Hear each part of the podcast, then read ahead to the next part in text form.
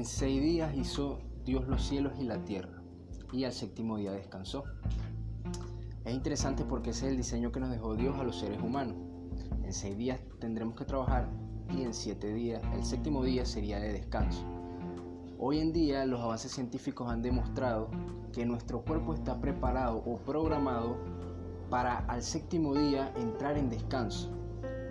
Pero muchas veces, quizás por desconocer esta información o por la velocidad del mundo en el que vivimos, nosotros ignoramos esto, sin saber lo contraproducente que es para nosotros mismos.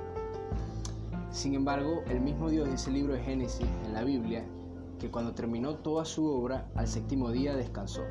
No porque necesitara el descanso como tal, sino porque quería dejarnos ejemplos de lo que nosotros debíamos hacer.